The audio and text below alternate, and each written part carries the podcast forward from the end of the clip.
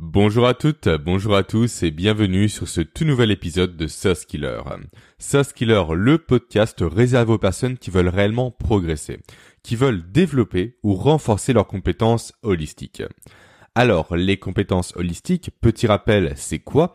C'est un savant mélange que j'ai mis au point entre compétences comportementales et neurosciences. Ainsi, si vous êtes là pour découvrir des méthodes, pour découvrir des techniques, des outils, pour être dans un processus de, formation et surtout de mise en application, alors bienvenue.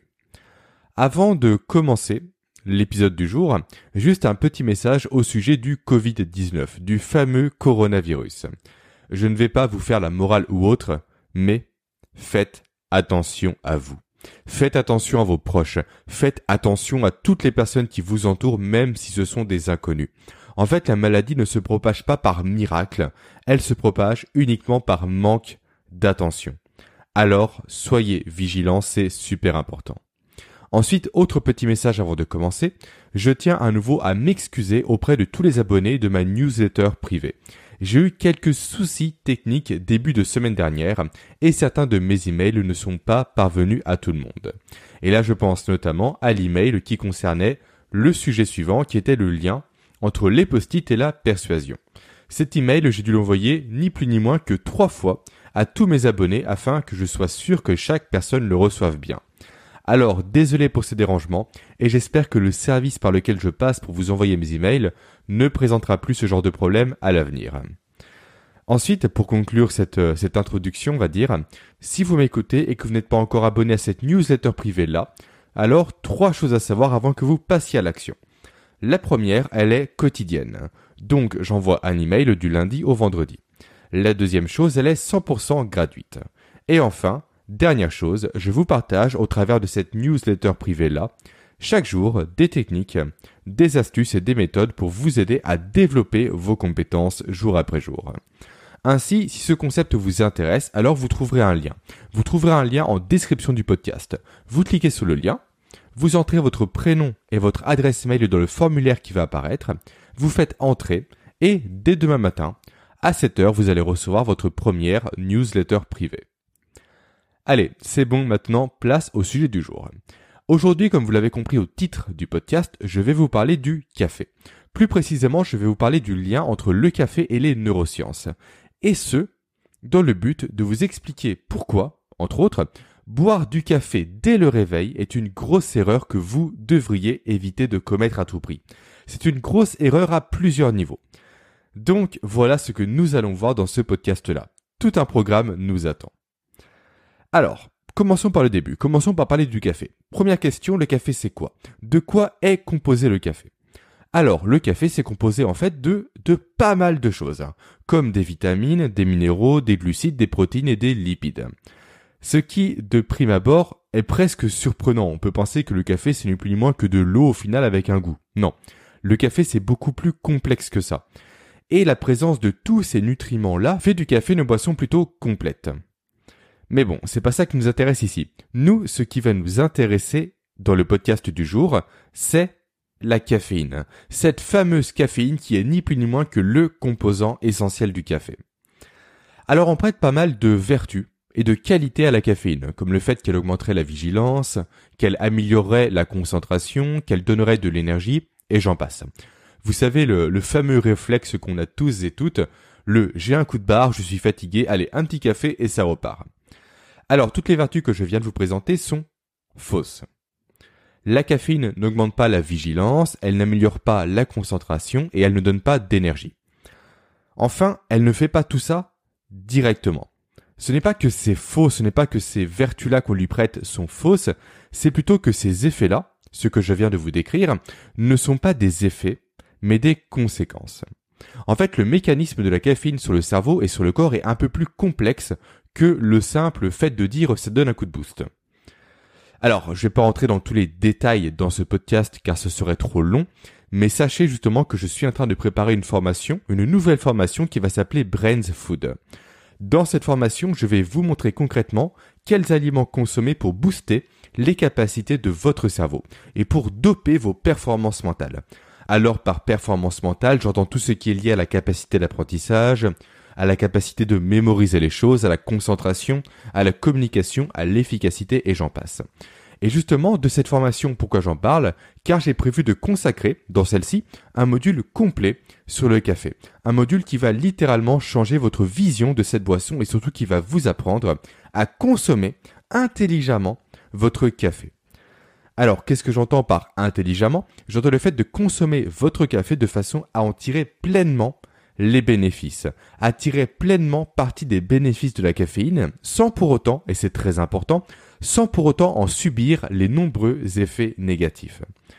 Bref, cette formation va sortir le 6 avril 2020, dès 7h du matin, et vous serez prévenu, bien évidemment, à la fois de son avancement et de son lancement. Comptez sur moi. Bref, digression faite. Revenons-en maintenant à notre fameuse caféine et parlons de son lien avec une hormone bien spécifique produite par notre corps, à savoir le cortisol. Alors, le cortisol, c'est quoi? C'est une hormone, comme je viens de le dire, et cette hormone, en fait, est naturellement produite par notre organisme. Et son rôle principal est de nous fournir de l'énergie. Énergie, en fait, que le cortisol va produire directement en puisant dans nos réserves de sucre réserves de sucre que l'on a dans notre sang, dans nos muscles ou encore dans notre foie. Et d'ailleurs, quand on parle de nutrition, on parle plus communément non pas de sucre, mais de glucides ou encore de glucose. On parle plus exactement même de glucose sanguin, de glycogène musculaire et de glycogène hépatique. Alors, vous en faites pas, ces termes-là ne sont pas à retenir. Je ne vais pas rentrer dans ce niveau de détail-là. Donc, l'idée était de vous dire que le cortisol, donc, va produire de l'énergie au travers de notre sucre, et que cette énergie, que l'action du cortisol va contribuer à plusieurs mécanismes dans notre corps, dont deux mécanismes qui vont particulièrement nous intéresser ici. Le premier de ces mécanismes, c'est le fait de nous éveiller. Et le deuxième, c'est de réguler notre horloge interne. Donc, ces deux éléments-là, comme vous le comprenez, comme vous le constatez, sont littéralement clés de notre fonctionnement même en tant qu'être humain. Et ce qu'il faut savoir avec le cortisol, en fait, c'est que sa production, comme toutes les hormones de notre corps d'ailleurs, n'est pas linéaire. sa production, pardon, varie au cours de la journée. Ainsi, on a en temps normal trois phases de production de cortisol. Et donc, logiquement par conséquence, on a naturellement trois phases d'éveil de la journée et trois phases de régulation de notre horloge interne. Et je reviendrai sur le en temps normal plus tard dans le podcast, car c'est super intéressant. Donc, on a une première phase qui survient entre 8h et 9h du matin, qui correspond tout simplement à notre réveil naturel, une deuxième phase située entre 12h et 13h, et enfin une troisième et dernière phase qui elle est située entre 17h30 et 18h30. Et c'est ça, ce sont ces phases-là qui vont nous intéresser tout particulièrement dans ce podcast. Alors, pourquoi c'est ça qui va nous intéresser tout particulièrement? Car ce qu'il faut savoir, c'est que le café, plus exactement la caféine, une fois consommée, va avoir un effet direct sur notre production de cortisol. La caféine va stimuler notre production de cortisol. Elle va la booster littéralement. Et donc, de fait, la caféine, indirectement, elle va augmenter notre niveau d'énergie. Elle va recharger nos batteries. Et tant mieux d'ailleurs, car c'est ce que nous recherchons quand nous buvons un café. Et ce mécanisme-là, il est littéralement génial. Il présente certes quelques inconvénients que je ne vais pas décrire ici, mais il est super. Mais, problème. Qu'est-ce qui se passe? Qu'est-ce qui se passe quand on boit un café en pleine phase de production naturelle de cortisol? Qu'est-ce qui se passe quand nous buvons un café dès le réveil, ou encore quand nous en buvons un entre 12h et 13h, ou encore entre 17h30 et 18h30 Eh bien, en fait, la caféine va rentrer directement en conflit avec notre production naturelle de cortisol. C'est comme en fait si on essayait de recharger un téléphone qui était déjà à 100% de sa batterie. Le téléphone ne va pas passer à 110%, il ne va pas passer à 120%, encore moins à 130%. Non, il va rester à 100% car il a déjà atteint son plein potentiel. Donc, boire du café pendant ces phases naturelles de production du cortisol n'a aucun effet ça n'a au final aucun effet sur notre corps. Ça n'a au final aucun effet sur notre organisme. La caféine ne va rien nous faire du tout. Et même, Au contraire, cette tasse de café risque de nuire à court terme et à long terme à notre santé. Car si on poursuit un peu la métaphore que j'avais commencé à prendre, comme tout le monde le sait, laisser en charge un téléphone qui est déjà à 100% de sa batterie va l'abîmer petit à petit. Eh bien, le même phénomène se produit dans notre corps quand on consomme de la caféine pendant nos phases de production naturelle de cortisol. À court terme, ce shot de caféine inutile, on va dire, va avoir pour effet de vous rendre plus anxieux, plus fatigué, plus vulnérable aux situations de stress. Et, à long terme cette fois-ci, nous risquons, à cause de, ce, de cette double production, on va dire, de cortisol inutile, de développer une tolérance à la caféine. En fait, les effets de la caféine vont être de moins en moins effectifs sur nous. Si bien que notre corps va réclamer de plus en plus de caféine. Il va réclamer de plus en plus souvent sa dose de caféine et notamment que notre production de cortisol naturel sera au plus bas. Et donc, au regard de tout ça, au regard de tout ce que nous venons de voir, quelles sont les meilleures périodes, on va dire, dans la journée pour consommer son café. En fait, les meilleures périodes pour consommer son café, ce n'est plus ni moins les périodes durant lesquelles notre taux naturel de cortisol va chuter. C'est-à-dire entre 9h30 et 11h30 et entre 13h30 et 17h. Comme ça, en consommant notre café durant ces périodes-là, notre production naturelle de cortisol est en pleine dépréciation, elle chute littéralement, donc notre niveau d'énergie chute également, ou si vous préférez notre batterie se décharge. Et donc, en prenant un café à ce moment-là, à ces moments-là, nous allons relancer la machine. Nous allons littéralement rebrancher notre téléphone. La caféine va stimuler notre production de cortisol. Et nous allons faire à nouveau le plein d'énergie. Et ça, c'est une utilisation efficace de la caféine. Ça, c'est une bonne utilisation de la caféine. C'est une utilisation qui est intelligente de la caféine.